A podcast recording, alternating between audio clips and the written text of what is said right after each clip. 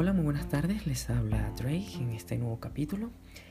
Hablaremos de el COVID-19, cómo se trata esta enfermedad y las cifras actuales a nivel internacional.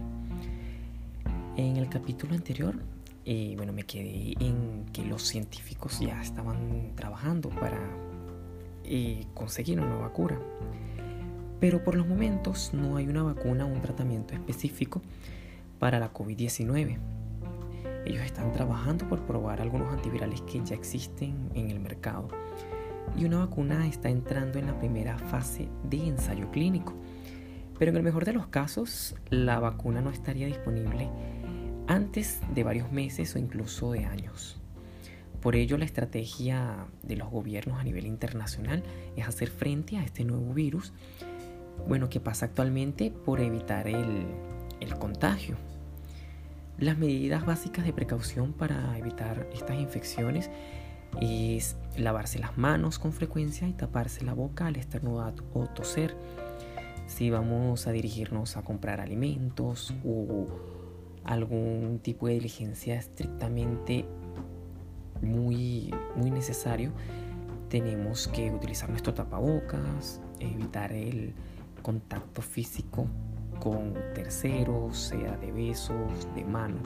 Existen otros tipos de saludos que, bueno, ya por a de todas las redes sociales creo que ya se ha difundido toda esta información. Por eso tenemos que este, limitar eventos sociales, conciertos. ¿Por qué? Porque pueden promover a un contagio masivo.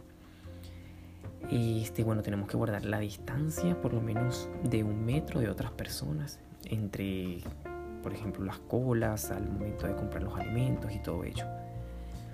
A nivel internacional se ven afectados más de 160 países. Esta pandemia lleva un total de 218.827 casos. Claro, todas estas cifras son de el día 19-3. Los recuperados son de 84.121 y las muertes son de 8.811 personas. Entre los países más afectados con contagio está China, que es el precursor de este virus en Wuhan, con 81.139 contagiados y le sigue Italia con 35.713. También tenemos cifras de Francia de 9.054 personas. Y bueno, eh, Japón 889 personas, Australia 568 y en Nueva Zelanda 28. En América, Canadá reporta 727 casos, Estados Unidos 9415 Groenlandia en dos casos, México 93, Venezuela 36. En Latinoamérica el nivel más alto lo tiene Brasil con 529 y hasta los momentos el más bajo lo tiene Bolivia con 12.